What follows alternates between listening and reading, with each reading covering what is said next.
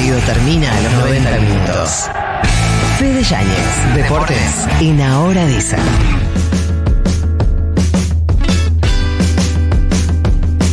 Hoy hay fuchibol, buen día, Fede Yáñez. Sí, esperemos que hoy haya fútbol, porque si hay fuchibol va a ser mala noticia para nosotros. Pero sí, por favor. en algún punto dialécticamente de fuchibol, porque a las nueve y media Argentina juega por eh, las eliminatorias contra Brasil en el Maracaná. ¿Qué pasó la última vez que jugaron en el Maracaná? ¿Qué pasó? Argentina ganó 1-0 la final de la Copa América con un gol de Di María haciendo una vaselina hermosa, la tercera, sí, la tercera de su historia. Es muy desagradable, la verdad, la imagen que elegiste. Es una- no tenés otra. Es un modismo español que le dicen a la emboquillada, le dicen vaselina Es y nosotros en, nuestro cipallismo de ir adquiriendo Sí. cuestiones que no pertenecen a nuestro lenguaje, las hacemos.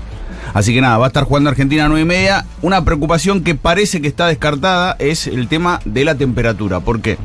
¿Cómo? Para aquellos que no estén siguiendo el panorama No va internacional. a haber temperatura. No, no, va a haber temperatura, pero no va a pasar lo que sucedió la semana pasada, que hubo sensaciones térmicas de Sí. 59 grados, lo que pasó en el recital de Taylor Swift, por ejemplo. Que se murió una chica. Convengamos que más allá de la elevada temperatura, en el recital de Taylor Swift se, con- se concentraron tres cosas que acá no van a pasar. ¿No les daban agua?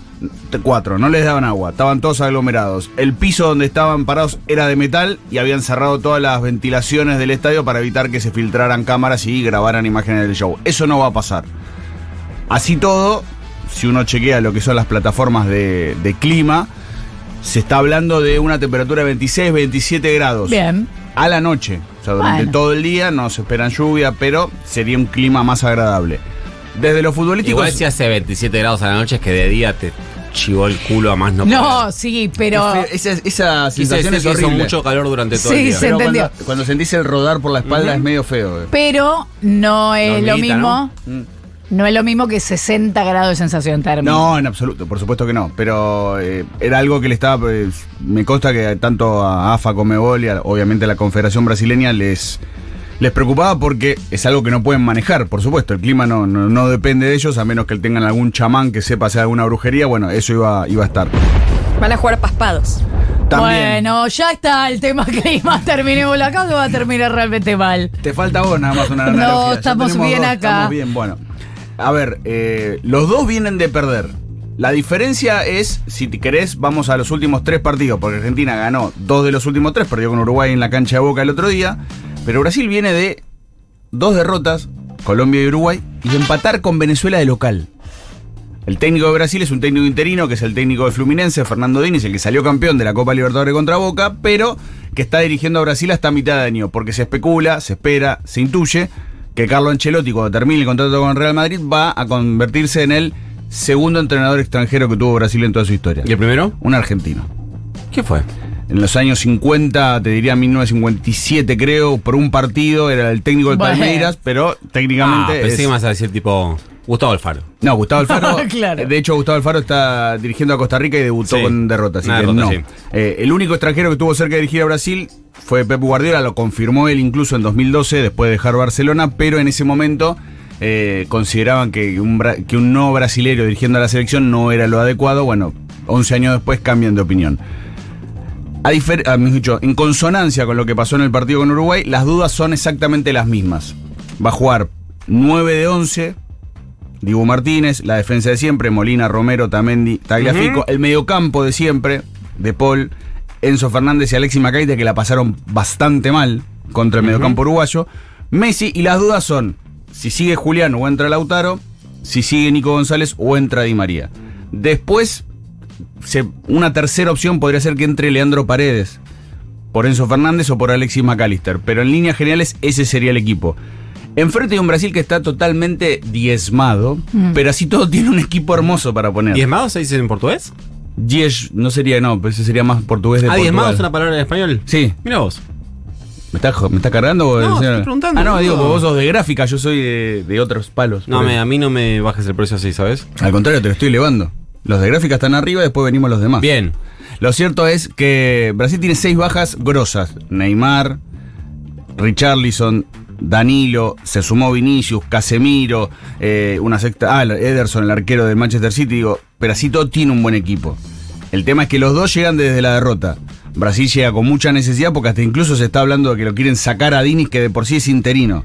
Los dos se van a clasificar al Mundial, no hay manera de que no suceda. Bueno, Sí. pero es un clásico que todos queremos ganar. Por supuesto, la diferencia es que si Argentina gana o empata, se asegura el primer lugar. Si gana, en soledad. Si empata, dependiendo de lo que pase con Uruguay. Ahora bien, si Argentina pierde, puede terminar esta eliminatoria, esta fecha al menos, segundo, si es que gana, obviamente, Brasil, y si, y si gana, eh, si gana Uruguay, perdón, y si gana Colombia. Esto es solamente una transición. El año que viene, en marzo, hay fecha FIFA, no hay eliminatorias. A mitad de año está la Copa América. Y al menos contra Uruguay fue el último partido de momento, uno imagina, a menos que haya un amistoso previo a la Copa América, de Ángel Di María en el país. Di María ya confirmó que después de la Copa América deja el seleccionado. Si hace la misma de Qatar, que dijo después de Qatar me retiro y salió Argentina campeón y siguió, parece que es algo más definitivo. Incluso lo que se están emocionando y- e ilusionando son los hinchas de Rosario Central, porque él viene amagando y diciendo que se quiere retirar en Central.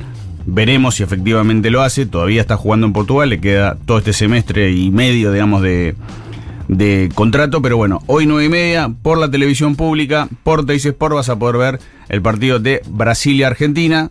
Se termina en una serie de otros partidos, son cinco en total, que va a arrancar con Paraguay y Colombia y que va a terminar con lo que haga Chile después de local. Nueve y media, lo único que importa, te sentás adelante de la tele, lo escuchás en la radio, como más te guste. Brasil-Argentina, un clásico más. Qué tarde para un martes igual, ¿eh? Gracias, Fede Yanis. Quédate acá. Faltan cinco para las 8 de la mañana. ¿Qué nos quedó, Fede? Vamos a hablar de cómo puede llegar a ser la relación del gobierno con la AFA, algo que todo el mundo se plantea apenas cambia el gobierno, teniendo en cuenta que venimos de un gobierno donde al menos el presidente tiene una pésima relación con la AFA, no así Sergio Massa, que era el interlocutor principal que tenía Claudio Tapia con el gobierno nacional. ¿Milei tiene una pésima relación con la AFA? No, no, no, Alberto Fernández tenía una Ah, pésima el relación con actual la AFA. presidente, ok, ok, ok. No, no, vos- o sea, el actual presidente es hasta el 10 de diciembre Alberto Fernández. No, no, está bien, está bien. Yo entiendo que estemos pensando ya en otros cánones, pero no. Bien. Alberto Fernández llevaba tan mal con Tapia que hasta, hasta incluso intentó forzar que lo sacaran de la AFA. Ok. Y se, y se hablaba de. Él quería que sea Marcelo Tinelli, el presidente, finalmente no sucedió. Para hablar de Milei tendremos que ir un poco para atrás para hablar de Macri. En los audios hace un rato escuchábamos cuando Macri le tiraba bastante tierra a Tapia por el tema de los torneos. Eh, más o menos empezaron a congeniar a mediados de los 2000 porque Tapia era delegado por parte de camioneros con el Ministerio de Higiene Urbana en, en la ciudad de Buenos Aires y ahí empezó a trabar una muy buena relación con Diego Santilli, que es quizás uno de los principales interlocutores. Cuando se creó el comité normalizador de AFA, había dos hombres de Macri, Armando Pérez, expresidente de Belgrano, Javier Medín, hoy el jefe de campaña que tiene en Boca, estaba Carolina Cristinciano, la esposa del presidente actual de Rosario Central, Gonzalo Belloso, que fue por Comebol, y Pablo Tobillino, que lo puso la AFA. Siempre tuvieron buena relación, de hecho, ¿por qué Alberto Fernández se lleva mal o no lo quiere a Tapia? Porque en la campaña 2019 no hizo ningún gesto hacia el Frente de Todos, siendo Tapia peronista por la relación que tenía Macri. De hecho, cuando Macri asumió en 2015, o mejor dicho, una semana antes de asumir en 2015, tuvo una reunión con Hugo Moyano. Estaban Macri, Santilli, Marcos Peña, Guillermo Dietrich, Hugo Moyano, Jorge Mancini, el sindicalista que se parece a Ross Stewart, Sí. Y Chiquitapia. Digo, para que se entienda también la vinculación. ¿Quién es el hombre de Milei en el fútbol? No tiene. Hoy podría fungir de. Macri. de- Macri, pero no con Tapia. Porque tiene mala relación. Así lo dejó. de- El que, está, el que podría funcionar eso hoy por hoy es Néstor Grindetti. Porque si ustedes ven la semana previa a las elecciones, cuando todos los clubes salieron a sacar las solicitadas en contra de las sociedades anónimas, hasta Independiente lo hizo. Que está, eh, paréntesis, con esto no sé, Nico, si tenés eh, información en otro sentido, pero yo tengo entendido que está en negociaciones para ver qué lugar va a ocupar en la en el gobierno de la ciudad de Buenos Aires, Néstor Grindetti. Sí, probablemente pueda ser jefe de gabinete de Jorge Macri. Ahora bien, Milei admira mucho a Tapia al punto tal de que en un evento donde se cruzaron, él se fue a presentar y él le dijo a Tapia, según me contaron, que estaba a disposición para lo que necesitara. Todo eso fue, todo eso fue previo al acto que se hizo en la AFA, donde se presentó el Mundial 2030, el partido que Argentina va a tener acá, entre Claudio Tapia, Sergio Massa y Matías Lamens. Ahí fue donde Tapia dijo públicamente, cuando vos seas presidente, en lo que fue un, ac- un acto muy raro de ver en Tapia, de jugarse políticamente en público.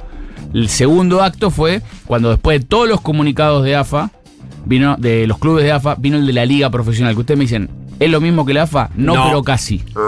No, pero casi, porque el presidente de la liga es Tapia. No es que era Tinelli como antes, es Tapia. Eh, a mí, por lo que me dicen, todavía no hay ninguna decisión. Lo que sí está claro que después de haberse peleado con el Papa, después de haber hablado a favor de Margaret Thatcher, después de haber tuiteado todas las barbaridades que tuiteó contra Diego Maradona, es consciente que ni contra Messi ni contra Tapia va a hacer nada porque sería meterse en un terreno donde le va a restar muchísimo más de lo que le va a sumar.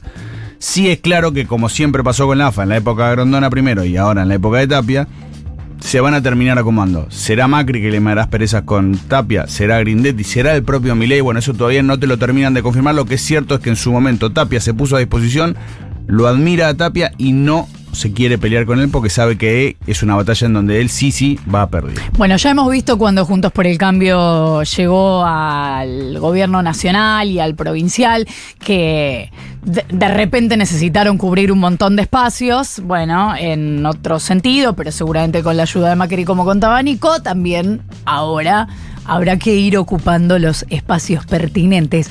Gracias, Fede Yáñez. Faltan ocho para las nueve.